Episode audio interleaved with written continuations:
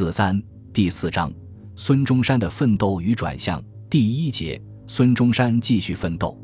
一，孙中山的北伐。自孙中山一九二零年十一月回广东重组军政府，一九二一年五月五日就任非常大总统之后，始终以护法为号召，以发动北伐、推倒军阀政权、谋求全国统一为直至，声言统一中国，非出兵北伐不为功。总之，北伐之举，吾等不得不行。越处偏安，只能苟且图存，而非久安长治。能出兵，则可以统一中国。为此，他在尽力谋求两广统一、联合西南各省的同时，还与皖、奉两系和解，结成三角同盟，广积同道，壮大力量，以谋首先推倒在北京当政的直系统治。但是，由于当时的国内外环境所限，孙中山的北伐征程充满了艰难困扰。一九二一年九月。粤军在广西赶跑旧桂系领袖陆荣廷，两广局势的相对稳定为孙中山的北伐创造了条件。当月，孙中山发表致海外同志电，号召凡我国人务宜合力共进，踊跃捐书以铸成统一，无令全功亏于一篑也。十月八日，孙中山向非常国会提出北伐案，得到通过。十五日，孙中山离广州。出发巡视广西，拟以广西为基地，集中军队经湖南北伐。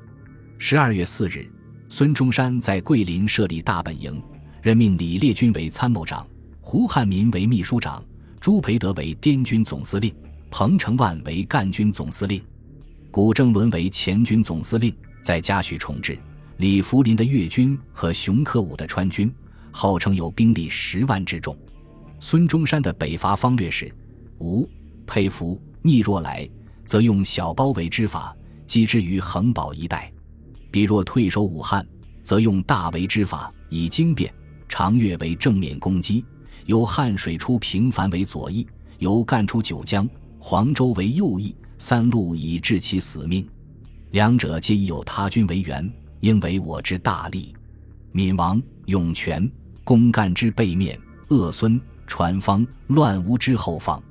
形势既立，这卢、永祥、宛马、连甲即可据长江下游而豫赵、替、鲁田、中豫共齐，使直系更无归路。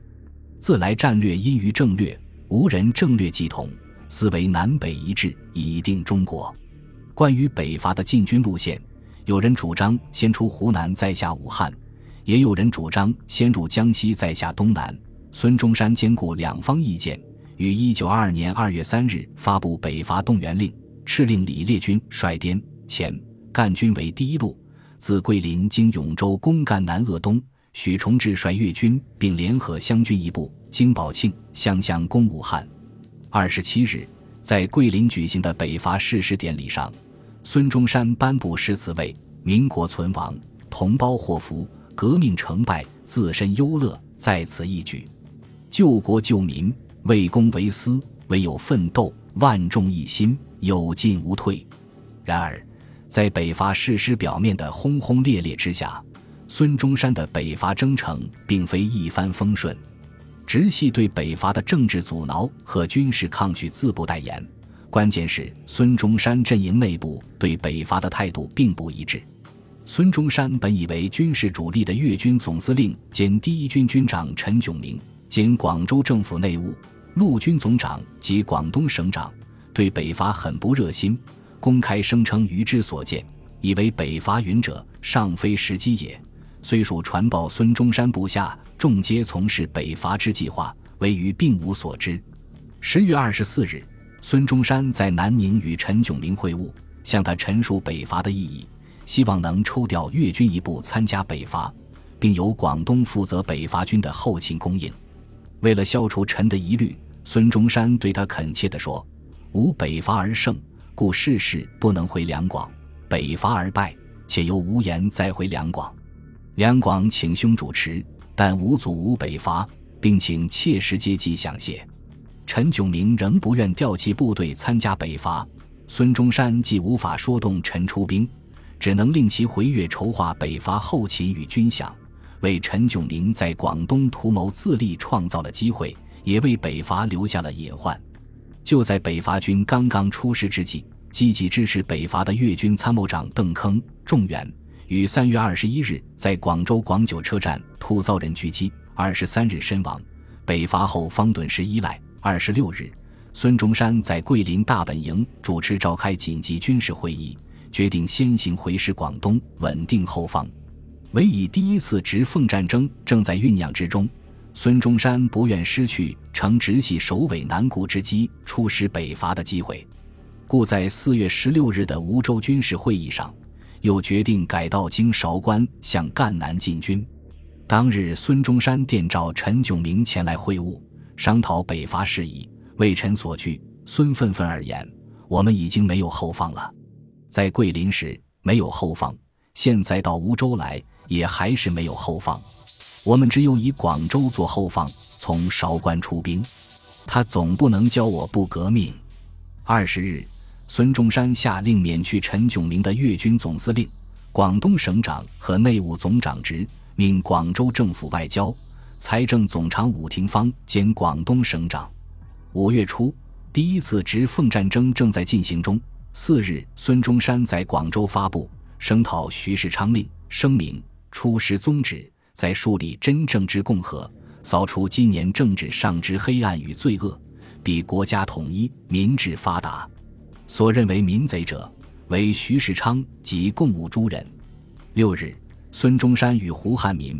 许崇智等到达韶关大本营，此时奉军已在战争中失败，但北伐军态势已是箭在弦上，不能不发。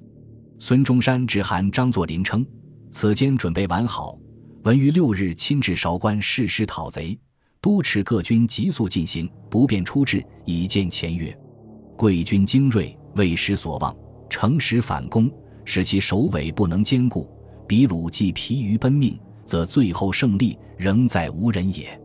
经过调整后，孙中山督率北伐的军事部署是：以赣南为进军中心，赣州为夺取目标；以李烈军任北伐军总司令兼中路总指挥，统领滇军朱培德部、前军古正伦部、赣军李明阳部，由南雄进攻大禹、今大禹、南康等地；又以为粤军黄大炜、李福林、梁鸿楷部，赣军赖世煌部。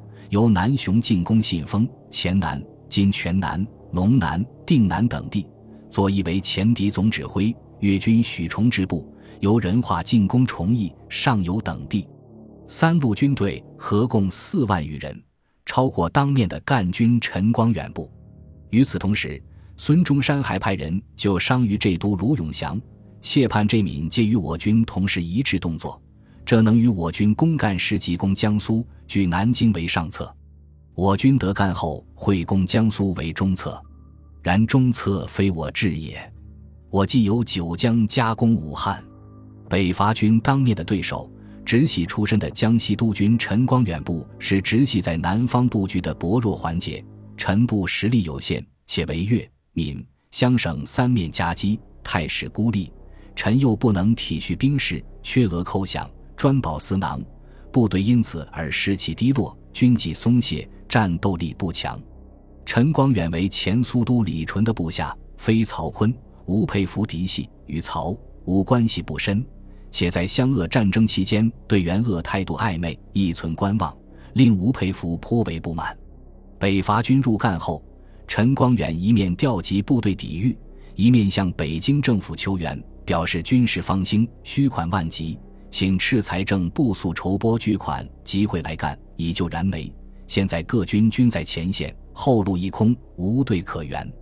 除赤尽力支持相机办理外，请飞速派队来干援助，方能遇此大敌，保全危局。